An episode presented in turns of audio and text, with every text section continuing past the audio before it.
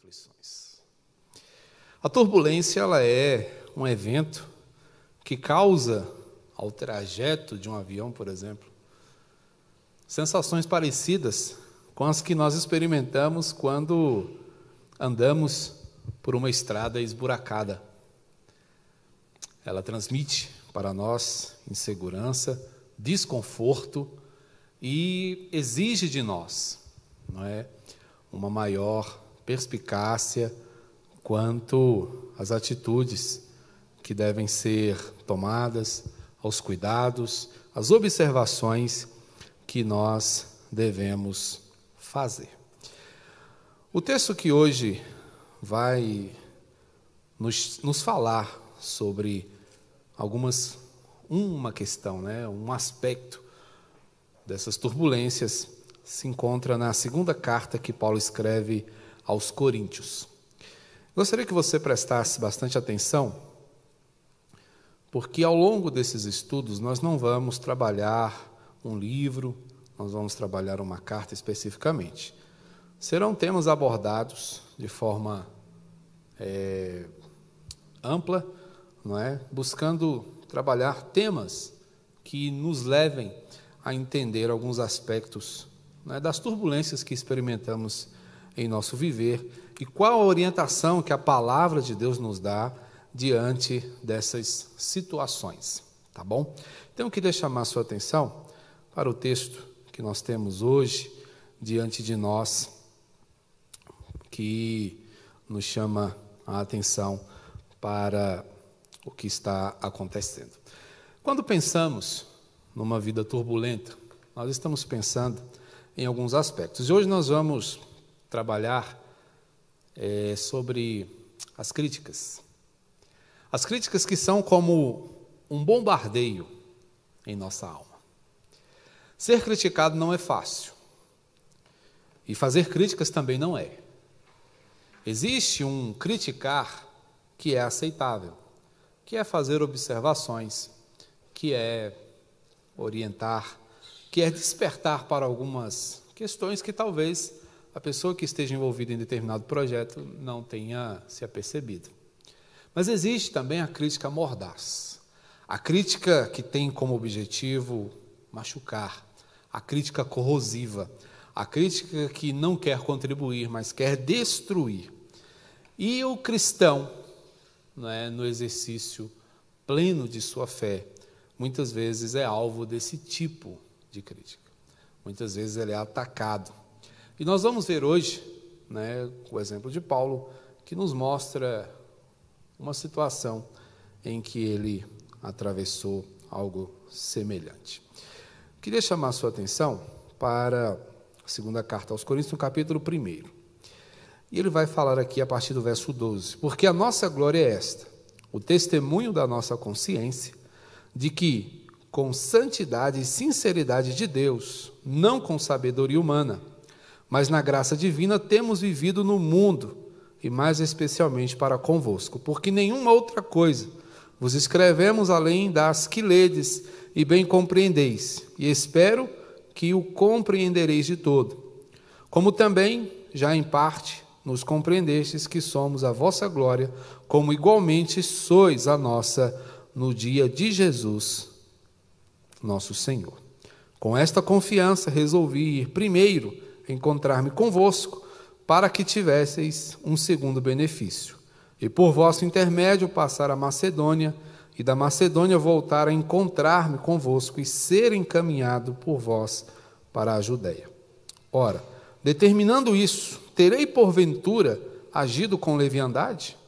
Ou, ao deliberar, acaso delibero segundo a carne, de sorte que haja em mim simultaneamente o sim e o não? Antes, como Deus é fiel, a nossa palavra para convosco não é sim e não. O que Paulo está fazendo aqui, irmãos, é justamente chamar a atenção dos coríntios para uma situação que ele estava vivenciando. Paulo estava sendo atacado, estava sendo criticado, ele estava sendo achacado na sua integridade. É, acusações infundadas estavam sendo efetivadas contra ele. Paulo estava sofrendo difamações e tudo isso como resultado de grandes mal-entendidos. São situações que podem acontecer com qualquer um de nós. São ataques que vêm de todos os lados. Hoje, por conta da situação que experimentamos no mundo, essa tem sido a tônica, não é, de quase todo mundo.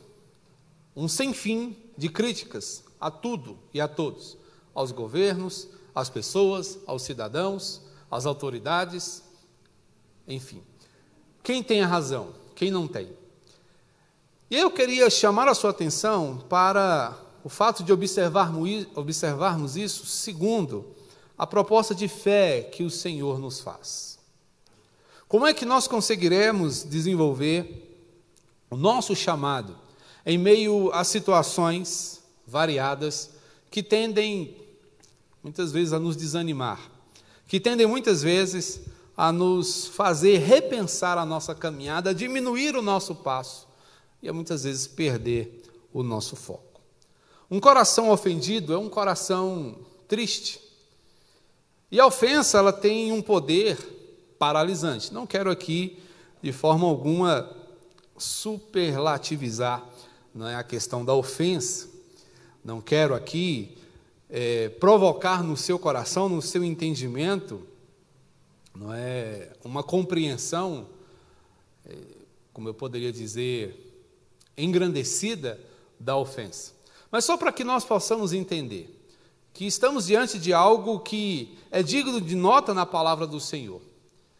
E é interessante que algo que conste na palavra do Senhor necessariamente virá com um remédio, com uma orientação para que nós possamos enfrentar essas dificuldades. É com esse espírito, é com esta disposição que nós empreendemos esta série. Não para que nos sintamos paralisados diante das coisas, das situações que nos afrontam, mas que possamos, com a ajuda do Senhor, com a sabedoria que vem do alto, debelar essas ocorrências que tendem muitas vezes a nos desanimar ao longo da nossa caminhada. Porque muitas vezes experimentamos nesses contextos um sofrimento generalizado. Nunca sofre apenas aquele que é criticado, nunca sofre apenas aquele que é atacado. Mas todo um contexto, todo um corpo vai sofrer juntamente. Então, contextualizando um pouquinho a passagem que nós temos, para que os irmãos entendam o que está acontecendo com Paulo aqui. Paulo ele tinha planos de voltar a Corinto. Paulo, durante 18 meses, esteve em Corinto, abrindo esse trabalho, confirmando pessoas, anunciando o Evangelho. Depois de um ano e meio, Paulo sai e a igreja continua ali, desenvolvendo a sua caminhada, fazendo o seu trabalho. Pessoas que foram para lá enviadas davam continuidade, davam é, sequência ao trabalho iniciado por Paulo. E Paulo sempre né? Nas cartas dele nós vamos ver o ensejo de Paulo em estar com seus irmãos. Não são poucas as vezes em que ele fala em retornar, em reencontrar as pessoas que se tornaram caras para ele. E o mesmo acontece com os coríntios. Lá na primeira carta, no capítulo 16, nós vamos encontrar Paulo falando do seu desejo, dos seus projetos de passar em Corinto depois de uma viagem que ele pretendia fazer à Macedônia.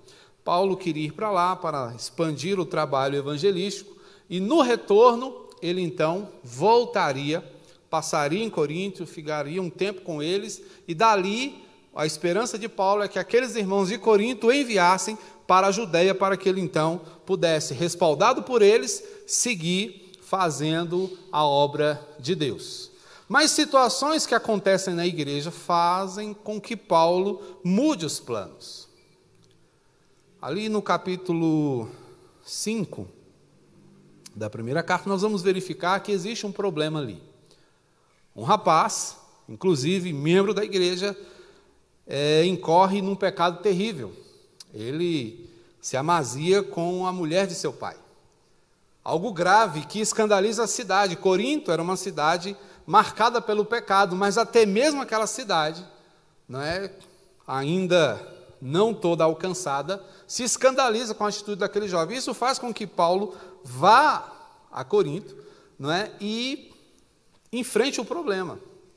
Ele faz duras asseverações, ele faz duras recomendações, recomenda à igreja que expulse aquele homem, que o disciplinem com todo o rigor da palavra do Senhor, explica o quão prejudicial é aquela situação para a igreja, não é? e sai dali. E tudo isso causa um grande rebuliço na igreja. Aquele homem, obviamente, não gostou de ser repreendido e começou a liderar uma grande resistência ao ministério de Paulo. E ele usa né, essa perspectiva de que Paulo mudou seus planos para afirmar que Paulo era alguém de dupla palavra. Era alguém que falava uma coisa e fazia outra. Por isso, Paulo, aqui nesses versos iniciais que eu li para os irmãos, ele vem falando exatamente que ele não é homem de duas palavras, que ele segue o exemplo de Cristo Jesus, que ele tem como referência o Senhor, e se ele faz, se ele delibera, se ele muda de ideia, se ele toma uma decisão, ele tem alguns propósitos. Nós vamos ver ao longo da nossa mensagem aqui hoje, mostrando que a perspectiva de Paulo, em qualquer decisão que ele tome, é abençoar a igreja, é cuidar do povo de Deus, é fazer aquilo que agrada ao Senhor. Corinto, como os irmãos já devem saber, era uma igreja marcada por grandes problemas, problemas de relacionamento, era uma igreja marcada por situações que exigiam de Paulo uma grande atenção. E Paulo vivia preocupado com essa igreja, tanto que ele resolve alterar seus planos para dar prioridade, mas o coração incauto de um homem faz com que tudo isso seja distorcido, seja visto como falha de caráter, e assim ele tece pesadas críticas ao apóstolo. Paulo então se afasta um pouco, manda uma carta, e nessa carta ele faz pesadas orientações. E essa carta surte algum efeito, mas o coração de Paulo está doído, o coração de Paulo está machucado. E até que tudo isso passe, se resolva, Paulo não volta a Corinto, para que ele não se machuque mais e porventura não venha a machucar outras pessoas. Paulo é acusado de leviandade.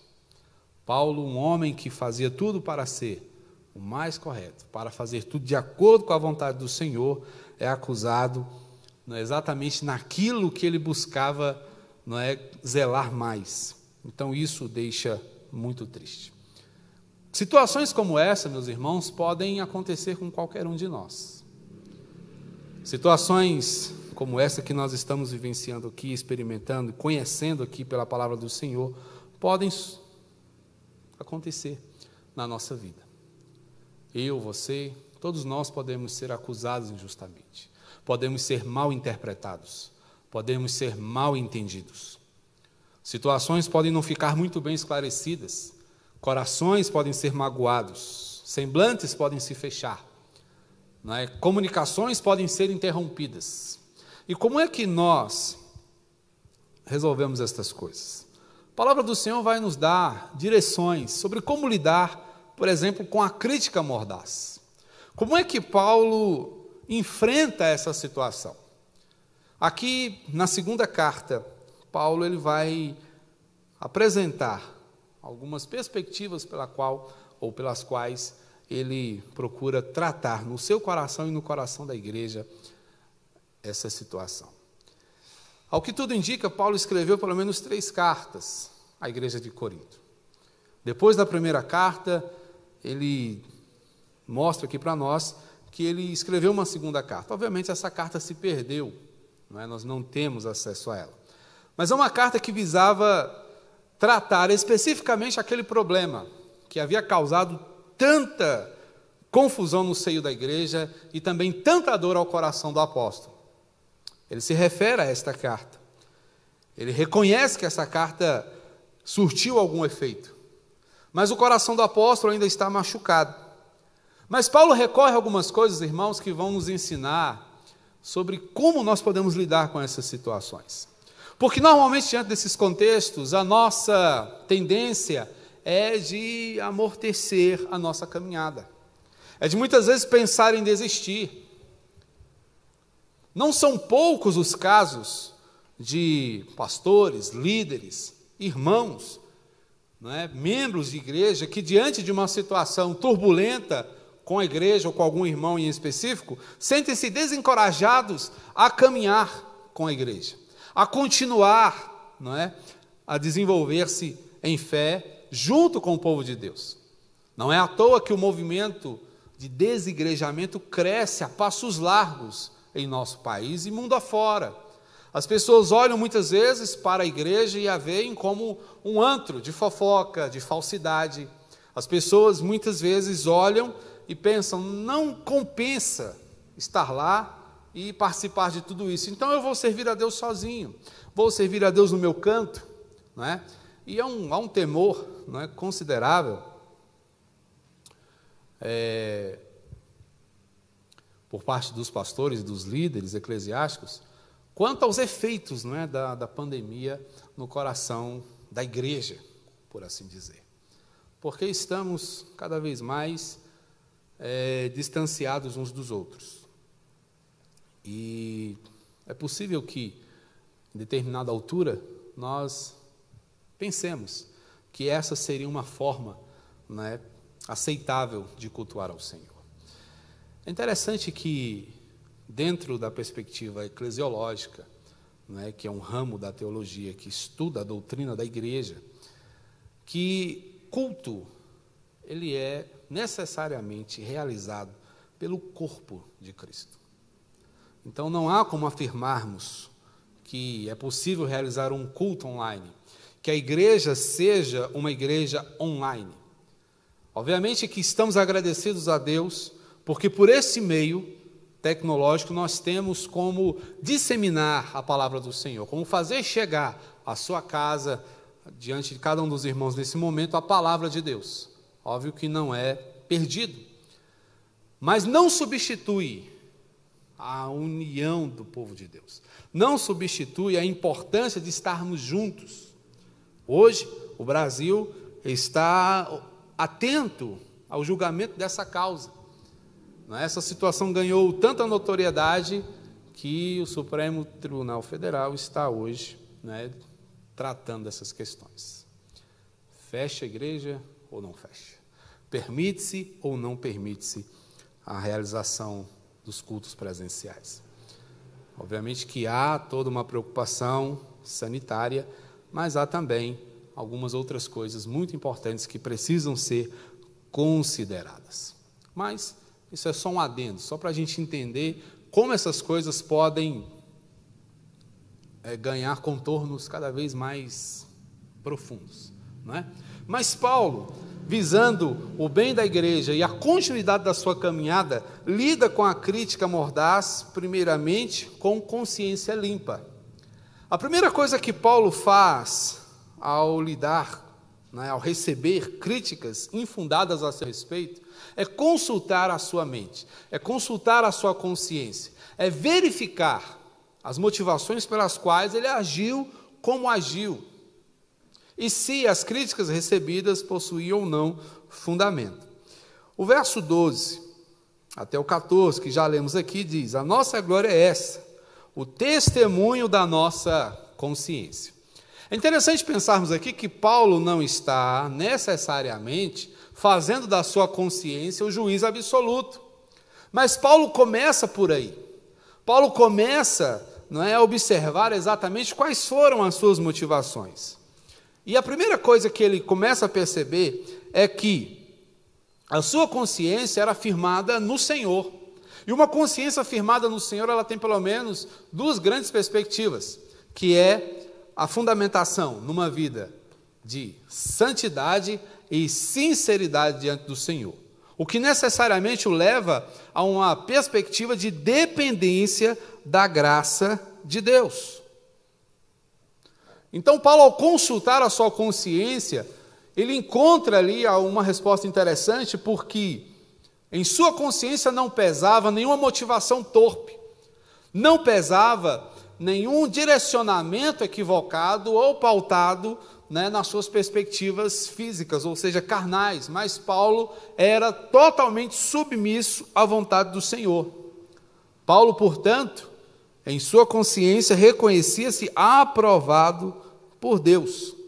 E a ideia aqui de sinceridade que nós vamos encontrar nesse texto vem de uma palavra grega que significa algo que é julgado, comprovado pela luz. Sinceridade em grego não é, se traduz por algo julgado pelo sol. E a gente sabe que quando há luz, você tem condições de ver claramente. Não é? A luz, ela dissipa as trevas. A luz permite a cada um de nós observar os contornos, os detalhes, não apenas de uma situação, mas de qualquer objeto. E quando Paulo se colocava diante da luz do Senhor, diante da glória do Senhor, ele reconhecia que Deus era aquele que lançava tanta luz sobre ele, que ele era um homem que necessariamente tinha que viver sem nenhuma sombra em sua vida. Portanto, Paulo olha para si e reconhece que o seu caráter é purificado pela graça de Deus. Ou seja, Paulo era um homem totalmente submisso à vontade do Senhor. Tudo que Paulo fazia, tudo que Paulo procurava fazer, era para agradar a Deus. Tudo que Paulo procurava fazer era servir ao Senhor com integridade e caráter. Para tanto, qual era o recurso que Paulo utilizava? o crivo da palavra. E esse é o mesmo recurso que eu e você podemos usar. Normalmente nós nos sentimos mal, nos sentimos menos amados quando somos criticados. Mas o que nós temos que perguntar não é se somos menos amados, é se agimos dentro da vontade do Senhor. É se fizemos de forma a agradar o Senhor. Nem sempre aquilo que você fizer para agradar o Senhor vai agradar aos homens. Nem sempre aquilo que nós decidirmos pela vontade de Deus vai combinar com o aplauso das pessoas. As pessoas podem reprovar, as pessoas podem não gostar, as pessoas podem não é, protestar. Paulo, no entanto, ele não se deixava diminuir por essas coisas, sentia grande tristeza. Paulo dava um profundo valor aos bons relacionamentos. Paulo gostava de ter amigos, de fazer amigos. Paulo não raramente ele destaca nas suas cartas a saudade que ele tinha das pessoas que lhe eram preciosas. Paulo não é um ministro, não é um obreiro que abre mão dos relacionamentos. Então, quando alguma situação se interpunha nesse caminho, ele se entristecia. Paulo está triste, Paulo sofre com toda essa situação, não pelas críticas, mas pelo rompimento, pela dificuldade, pelo distanciamento das pessoas. Mas Paulo não se deixava diminuir. Paulo olhava para si e reconhecia: puxa, eu fiz tudo certo. É o que eu e você devemos fazer. Quando críticas surgirem, quando as pessoas se levantarem, quando as pessoas questionarem, o que você tem que perguntar: você fez de acordo com o que Deus mandou? Se você fez, se você caminhou, se você executou tudo conforme Deus orienta, esteja certo. Que tudo está bem. Mas se em algum momento você negociou o seu caráter, se em algum momento você abriu mão da verdade, da justiça para agradar a quem quer que seja, aí você tem um problema. Mas enquanto você estiver dentro daquilo que agrada ao Senhor, pode ir firme. Porque, muito embora o mundo te reprove, o Senhor está te aprovando. Portanto, Paulo ele segue com consciência limpa. Mas uma outra maneira que Paulo nos apresenta aqui para lidar com críticas mordazes é ter um coração grande. Paulo vai nos mostrar, nos versículos de 15 a 20, algo interessante. Com esta confiança, que confiança é essa? A confiança de que aquelas pessoas o conheciam, de que aquelas pessoas confiavam nele, de que aquelas pessoas entendiam a sua sinceridade. Com esta confiança, resolvi ir primeiro encontrar-me convosco. Como eu já disse aqui na explicação do contexto, a preocupação de Paulo não era pelo fato de ele ter mudado seus planos, mas o impacto que aquela mudança causou na vida de algumas pessoas. Paulo se deixou guiar pela urgência da situação, pela necessidade da igreja. E ele então altera o curso da sua viagem. Ao invés de ir para Macedônia, ele vai primeiro para Corinto e de lá ele segue para Macedônia. Ele prioriza Corinto, ele prioriza a necessidade da igreja. E ele vai, na confiança de que as pessoas entenderiam, encontrar-se com eles, para que tivesseis um segundo benefício. Paulo já havia escrito uma carta, e ele vai ali pessoalmente orientar aquelas pessoas, vai pessoalmente estar com elas, participar do problema, não é? se envolver na questão. Paulo não pastoreia de longe, Paulo se envolve, mesmo quando ele escreve suas cartas, Paulo entrega o seu coração no que ele está fazendo. E aí, por vosso intermédio, passar a Macedônia. Paulo tinha também o interesse de que aqueles irmãos o apoiassem no seu projeto missionário. Verso 17, ele vai dizer: Determinando isso, terei porventura agido com leviandade? É a pergunta que ele faz. Será que eu fui leviano? Será que eu agi de modo carnal? Ou ao deliberar, acaso delibero segundo a carne? Paulo mais uma vez destaca aqui que a sua decisão, né, que a sua orientação não fora né, pautada por questões humanísticas, mas Paulo estava sendo guiado, orientado pela palavra do Senhor. Ele vai dizer aqui no verso 18 que assim como Deus é fiel, a palavra que ele tem para com aquela igreja também é fiel. Paulo não é homem de duas palavras, mas é alguém que, conforme Cristo Jesus, não é, fala a verdade. Então, Paulo ele procura apresentar diante daquelas pessoas um coração grandioso. Paulo recebe ataques contra a sua integridade, ele é chamado de enganoso, ele é chamado de falso, mas ele, por meio do seu coração grande, do seu coração aberto, do seu coração disposto a amar, ele vai nos dar algumas lições muito interessantes que eu queria destacar para vocês. Né? Primeira coisa, Paulo age motivado pelo zelo. Como eu já disse aos irmãos, Paulo prioriza a igreja, porque o seu interesse era o bem-estar do povo de Deus. Paulo age também orientado pela urgência. A igreja necessitava. Nenhum pastor, meus irmãos, não um pastor que se preocupe com a sua igreja, estará em paz, mesmo envolvido em outros projetos grandiosos, sabendo que na sua igreja algo não está bem. Paulo não conseguiria ter cabeça, não conseguiria não é, focar na missão, sabendo que em Corinto as coisas estavam pegando fogo. Então ele diz: Eu vou logo lá ajudar a resolver, e daí eu vou despreocupado para a continuidade do meu trabalho. Paulo é motivado pelo zelo, zelo pastoral, o zelo de ver a igreja bem. Paulo age também com o propósito de promover o bem. Ele vai ali para confirmar as suas ovelhas. A ideia de confirmar é justamente garantir que aquelas pessoas continuassem servindo ao Senhor, continuassem aplicadas à obra de Deus, envolvidas com o seu reino. Paulo vai para ajudar nas suas dificuldades.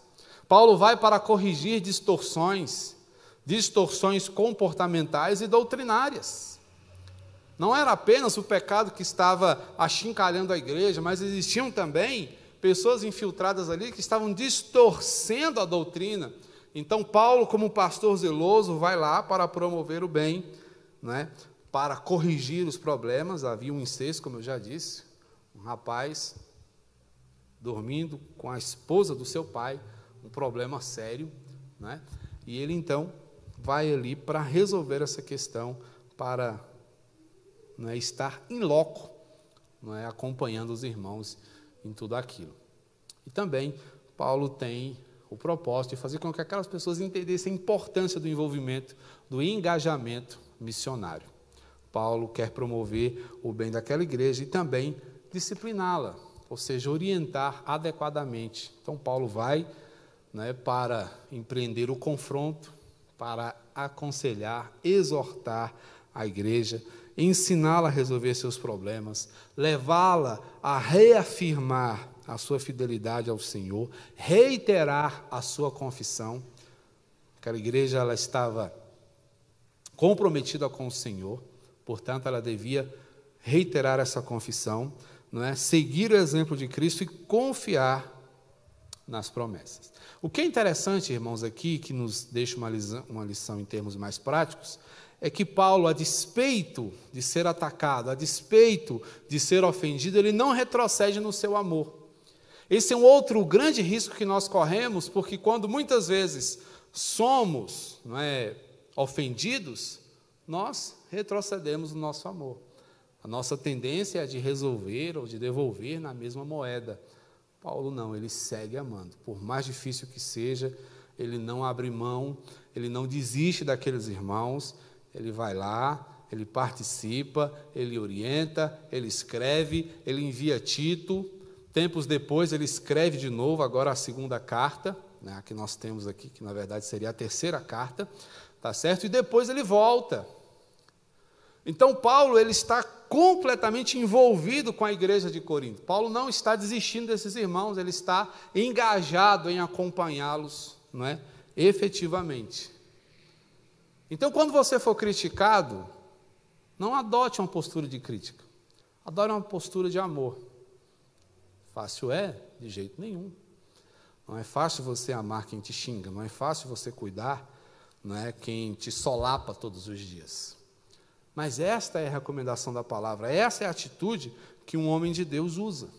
E esta é a orientação que nós também temos para resolver as turbulências que surgem em nossa vida. São coisas que atrapalham, prejudicam a nossa caminhada, mas que podem ser superadas por meio das virtudes excelentes e essenciais que a palavra do Senhor nos recomenda. Mas Paulo ele segue, e além de apresentar uma consciência limpa e um coração grande, Paulo também demonstra uma segurança eterna.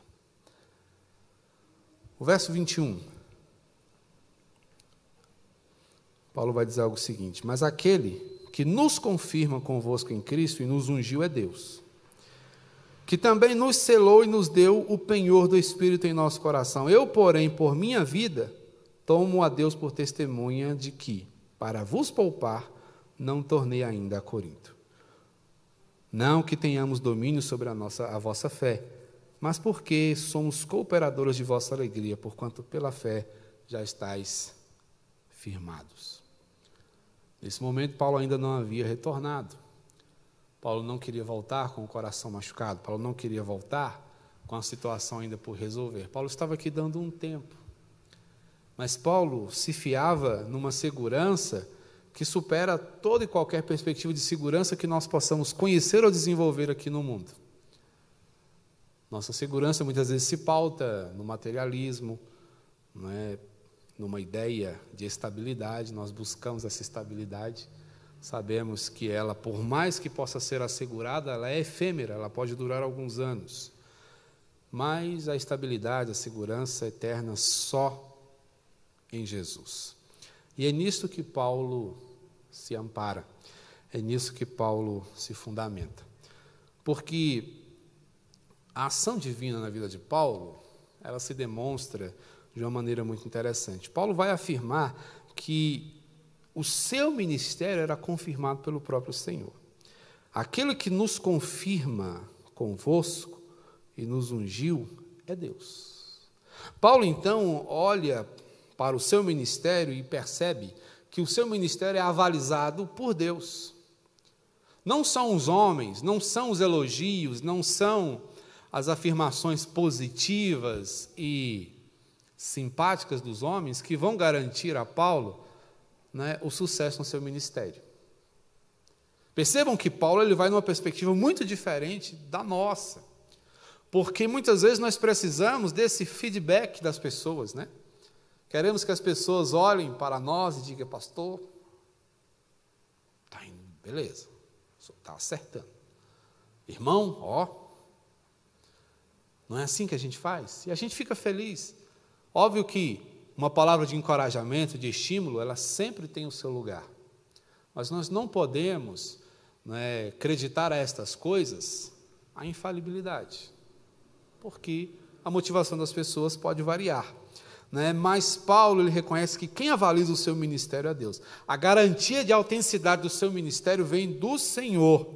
E é isso que ele vai nos dizer aqui quando ele fala que quem confirma convosco em Cristo e nos ungiu é Deus. Quando ele vai falar de unção, ele vai falar da consagração não é, do seu ministério. Né? Aqui ele está se referindo àquela prática que a gente vê no Antigo Testamento de ungir reis, profetas, eram ungidos, consagrados. E aquele ato não é, cerimonial mostrava às pessoas que elas estavam encarregadas de um serviço sagrado. Então Paulo ele reconhece que o seu comissionamento vem do Senhor, que é o Senhor quem o chama, e aí, isso envolve, meus irmãos, a todos nós, porque o ato da conversão também é um chamado. Somos também convocados, responsabilizados pelo Senhor para fazermos a sua vontade. Então, Paulo, quando olha para o seu ministério, reconhece que ele é consagrado por Deus e para Deus, assim como a vida de todo cristão. Somos consagrados a Deus, vivemos para o Senhor nos dedicamos ao Senhor, tudo o que fazemos é para o Senhor. Nós não fazemos para ninguém. Não obstante, nós trabalhemos pelo bem das pessoas, nós nos envolvamos com as pessoas. Cristo, ele nos ensina que o serviço é fundamental para o bom exercício de um cristianismo que agrade ao Senhor. Mas o objetivo final é agradar ao Senhor, enquanto abençoamos e fazemos o bem às pessoas. Né? Então, Paulo afirma que a legitimação do seu ministério não é, é dada por Deus. Ele vai falar no verso 22 que Deus também o selou e deu o penhor do Espírito. A ideia do penhor né, é aquela ideia de você pagar um determinado valor para garantir algo. Né?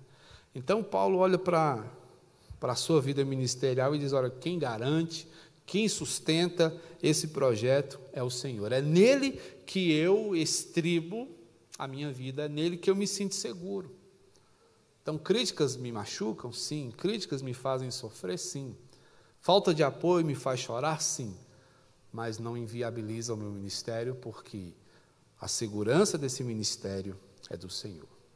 As críticas que Paulo havia recebido tinham como proposta né, inviabilizar e desqualificar o seu ministério, mas Paulo lembrava-se disso. O que é muito gracioso a gente observar é que Paulo não perde o seu foco por causa das atitudes dos homens. Paulo sente, Paulo sofre, Paulo chora, Paulo se entristece, né? Paulo amarga muita dor com o seu sofrimento e com o sofrimento da igreja. Na verdade, Paulo sofre mais porque vê a igreja sofrendo, porque vê a igreja triste. Ele não vai lá, num primeiro momento, pra, porque ele está chateado com a igreja, mas porque ele não quer entristecer mais ainda a igreja. Então, ele espera a igreja se curar, ele dá um tempo para que então eles possam estar juntos num momento mais feliz. É muito gracioso isso. Paulo dá tempo ao tempo. Paulo né, deixa o remédio agir. Paulo havia feito o que precisava ser feito, ele foi lá, ele escreveu, ele ensinou, ele orientou, mas agora ele deixa o remédio fazer o seu efeito. Enquanto isso, ele sofre no seu canto, mas com a certeza de que Deus o está sustentando, com a convicção de que o seu ministério é respaldado não é, pelo Senhor, e ele segue firme. Quando ele entende que o seu ministério é respaldado pelo Senhor, ele sabe que o valor, a eficácia e o propósito do seu trabalho né, são de responsabilidade do Senhor. É Deus quem confere tudo isso. O ministério de Paulo só é o ministério né, que abençoa vidas até hoje, porque foram um ministério né, carimbado, validado pela presença do Senhor, né, pela orientação do seu espírito. Então, Paulo era um homem que, a despeito das lutas que atravessava, não tinha nenhuma dúvida de que Deus o havia chamado. Muitas vezes, quando criticados, nós somos tendentes a duvidar. da nossa fé. Muitas vezes sobe ao nosso coração dúvidas como: será que realmente eu devo estar na igreja? Será que realmente eu devo fazer isso? Será que eu não devia estar fazendo outra coisa? Quem sabe, ganhando até melhor, fazendo até mais pelo mundo? Esse muitas vezes é o argumento do diabo para tirar você, para tirar qualquer um de nós, do foco. Para nos tirar, meus irmãos, do projeto que Deus nos colocou. Muitas vezes esse é o sopro que o inimigo das nossas almas lança em nossos ouvidos para que nós desistamos. Mas o que eu quero dizer para você que me ouve, tanto aqui, a equipe que nos apoia, como você que está na sua casa recebendo essa mensagem nesse momento, é o seguinte: não deixe que dúvidas subam ao seu coração. Não deixe que nada tire de você a certeza de que quem te chamou foi o Senhor e de que quem te sustenta é o Senhor. Críticas sempre vão haver. Observações, muitas delas maldosas, sempre vão existir. Cristo foi criticado, Paulo foi criticado, os profetas foram criticados. Mas o que é importante a gente observar é que para vencer esses ataques, o que nós precisamos é manter o foco na palavra do Senhor. Portanto, procure manter a sua consciência limpa. Como Paulo também vai dizer a Timóteo, não tenha do que se envergonhar. E isso não vale apenas para obreiros, é para cristãos. Submeta a sua vida à luz do Senhor. Não mantenha cantos escuros na sua vida. Não dê brechas para que o inimigo possa usar contra você. Abra o seu coração, mantenha o seu coração grande, ame sem reservas. Não se deixe amargar, não se deixe levar pela vontade de retribuir da mesma forma como muitas vezes te tratam. Seja contrastante. Se te xingam, abençoe. Se te detratam, cuide. E mantenha a sua segurança sempre firmada no Senhor. Faltou elogios? Observe o que o Senhor diz a teu respeito. Faltou apoio? Lembre-se que o Senhor nunca te abandonou. Portanto, essa, irmãos, é a convicção que nós precisamos ter. É isso que nós precisamos levar para a nossa vida. E dessa forma é que nós vencemos as turbulências que muitas vezes advêm aos nossos corações através de críticas e ataques infundados. Que o Senhor mesmo te sustente e te mantenha firme, em nome de Jesus. Amém? Vamos orar? Bendito Senhor, obrigado por tua palavra que nos orienta e nos mantém de pé, mesmo quando tudo mais falha.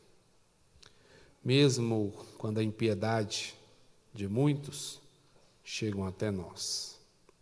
Mesmo quando desencorajados, nos vemos enfraquecidos diante das pessoas, diante das circunstâncias, diante das situações. Ensina-nos, ó Deus, a afirmarmos no Senhor o nosso caráter, a nossa consciência, recebermos do Senhor aprovação Ensina-nos, ó Deus, a amarmos como o Senhor nos tem amado, a seguirmos firmes como o Senhor é firme, para que somente no Senhor nos sintamos seguros e experimentemos, ó Deus, a certeza de que o Senhor nunca abandona um filho teu. Obrigado, meu Deus, por tua palavra, que mesmo diante dos bombardeiros que recebemos nesse mundo, nos mantém seguros, porque o Senhor é o nosso alto refúgio. Obrigado, Pai, em nome de Jesus. Que a graça do Senhor Jesus, o amor de Deus, o nosso Pai, e o consolo orientador do Espírito Santo seja com todo o povo do Senhor, hoje e por todo sempre, até aquele dia em que haveremos de reinar com Ele por todo sempre e pelos séculos dos séculos.